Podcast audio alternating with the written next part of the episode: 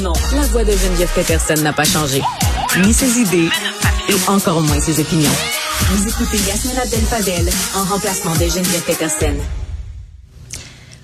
Parlons des bonnes nouvelles qui peuvent aussi amener euh, les nouvelles années. On est en janvier, le 4 janvier. C'est encore le temps de prendre et de tenir surtout des résolutions de nouvelle année. Et aujourd'hui, on va parler des résolutions euh, à prendre pour tout bon propriétaire d'animal de compagnie. on va en parler avec la docteure Lucie Hainaut, médecin vétérinaire et fondatrice du magazine web Flair et compagnie. Bonjour, docteur Hainaut. Bonjour, Gamine. Bonjour. Alors, euh, voici euh, la nouvelle année, le 4 janvier. Plusieurs se disent, ben là, maintenant qu'on peut euh, qu'on peut être accompagné de notre chien après 22 heures pour le faire marcher, allons chercher des chiens tous ensemble. Mais il va falloir être prendre des résolutions beaucoup plus sérieuses que lorsqu'on a un animal de compagnie. Je vous laisse nous en parler. En fait, c'est bien positif parce que les animaux nous aident à tenir nos résolutions. Parce qu'on sait qu'on est super motivé euh, début janvier, puis que je disais qu'une résolution, ça dure en moyenne trois semaines. Tandis que quand on a un animal, ben, c'est un engagement qu'on prend pour du long terme. Par exemple, il y a eu une étude qui a été faite par l'Association des médecins vétérinaires du Québec il y a quelques années qui prouvait que les gens qui ont des animaux sont plus actifs, marchent plus que les gens qui en ont pas.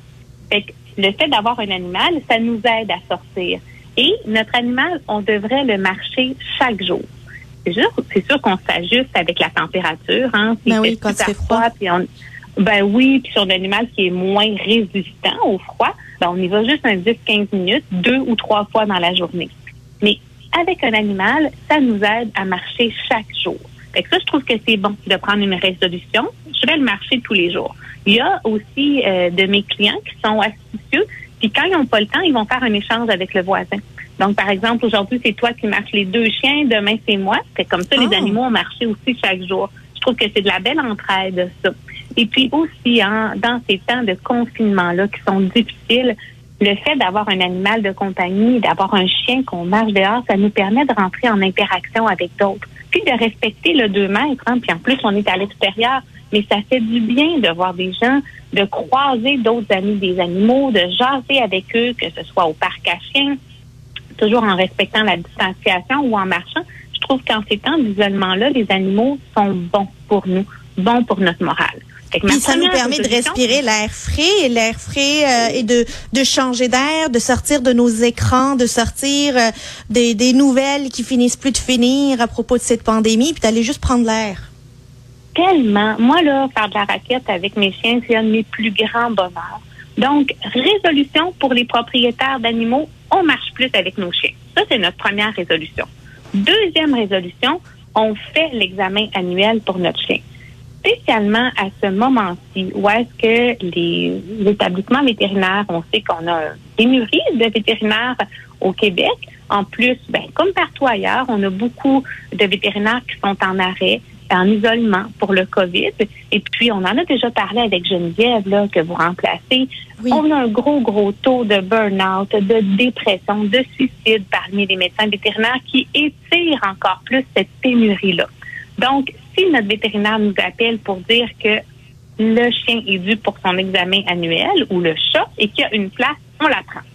Parce que s'il développe une maladie, ça va être encore plus difficile d'avoir une place. Alors, on joue sur la prévention.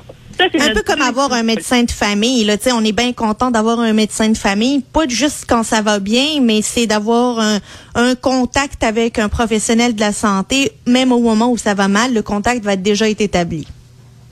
Exactement, exactement. Et les maladies, plus on les prend tôt, plus elles sont faciles à contrôler. Donc, un examen annuel, ça nous évite des mauvaises surprises plus coûteuses que si on avait détecté le problème alors qu'il était encore léger. Donc, ça, c'est notre deuxième résolution. Notre troisième résolution, on surveille le poids de nos animaux. Hein, on est fort en janvier pour se donner des résolutions à nous, les humains, en se disant, ah, je vais perdre du poids cette année. Mais nous, là, on a de la difficulté parce que c'est nous qui décidons ce qu'on va manger. Parce que l'animal, c'est nous qui décidons pour lui. Et savez-vous que en consultation, c'est un des sujets qui est le plus difficile à aborder avec les propriétaires, le surplus de poids de leurs animaux. Ah ouais. Parce que ah oui, parce que les gens deviennent rapidement sur la défensive. Hein, je suis sur euh, certains forums que que je lis de façon incognito sans dire que je suis euh, vétérinaire, des forums d'amis des animaux. Puis justement, cette semaine, il était discuté le sujet du poids. Et puis quelqu'un emmenait, ah, mon, mon vétérinaire m'a dit que mon chat était trop gros à, je me souviens plus, je pense que c'était 12 livres. Et les commentaires fusaient de partout. Euh, laisse-le pas dire ça. Moi, mon chat pèse 14 livres, c'est correct. Mais oui, ben oui. La prochaine fois que tu vas chez le vétérinaire puis qu'il dit quelque chose comme ça, dis-lui que tu es ici juste pour sa que tu pas ici pour son poids. Puis je me disais, my God, c'est une catastrophe, cette chose-là.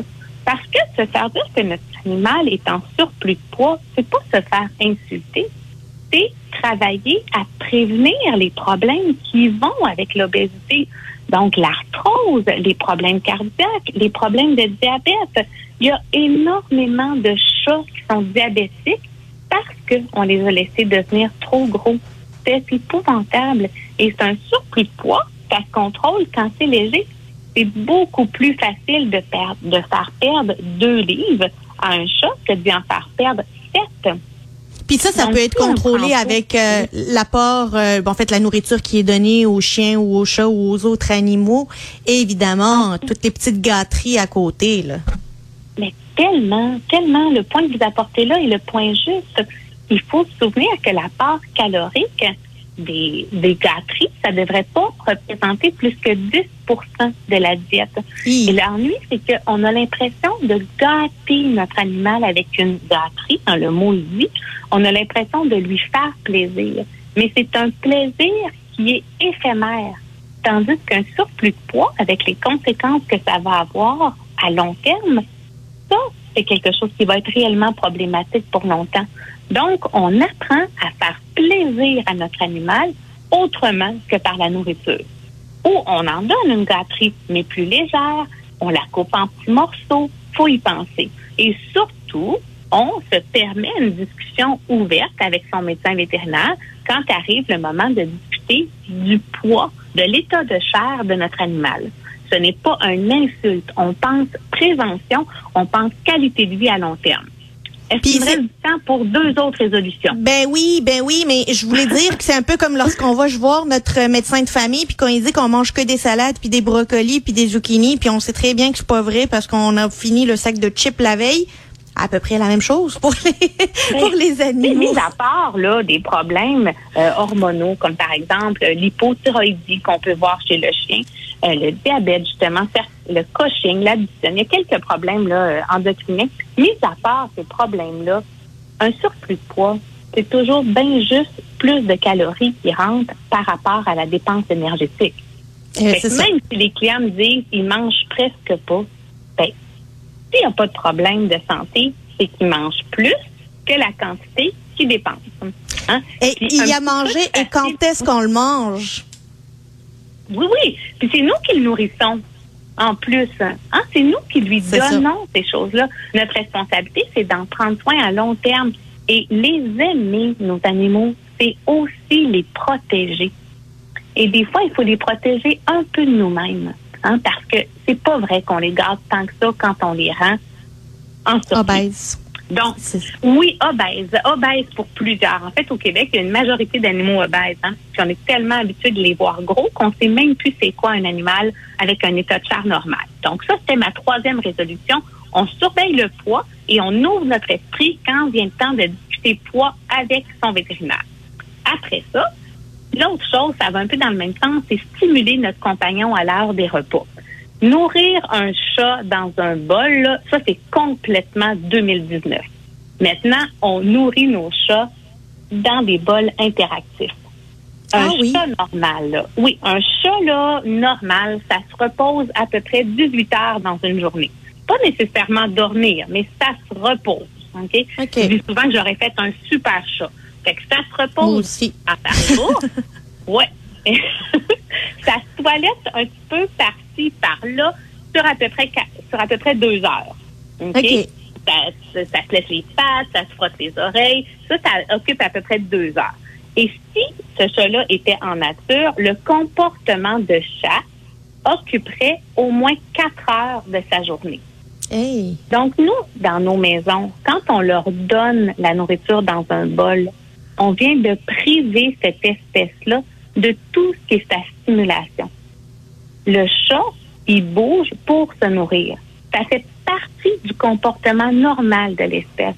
Donc, nourrir un chat de façon adéquate pour répondre à ses besoins à lui, c'est d'utiliser un bol interactif qui va reproduire ce comportement-là. Et là, il y en a une panoplie. Hein. Il y en a qu'il faut aller chercher la nourriture avec les pattes, il y en a qu'il faut rouler euh, le, voyons, qu'il faut rouler le, j'allais dire la marque, le pipolino, ce genre de choses-là.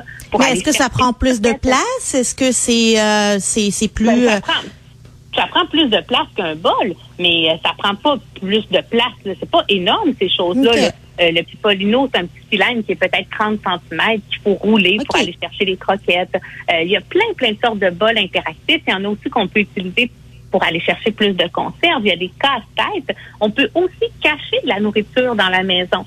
Hein, parce que le chat, faut se souvenir qu'il pense vraiment en trois dimensions. Fait qu'on peut aller cacher des croquettes dans la maison pour le stimuler, en mettre dans des sacs, en mettre au-dessus des armoires. Mais moi, là, j'ai pas tellement de temps de, de, cacher de la nourriture pour mes deux chats. Donc, les bols interactifs, ça répond bien aux besoins. Et c'est un cadeau à leur faire. Ils ont le droit d'être actifs. Je le dis souvent, un chat d'intérieur, ce n'est pas une plante verte. C'est un animal intelligent qui a besoin de stimulation. Donc, ben, bol interactif. Ben, c'est super ça. Docteur Renaud, merci beaucoup. C'est quatre résolutions là si euh, on va s'en rappeler marcher avec notre chien offrir un examen vétérinaire surveiller son poids puis le stimuler à l'heure des repas des euh, résolutions que l'on va essayer tous de tenir plus que trois semaines. Euh, merci, docteur Reynaud, médecin vétérinaire et fondatrice du magazine Web Flair et compagnie. Mes meilleurs voeux pour la bonne année à vous aussi.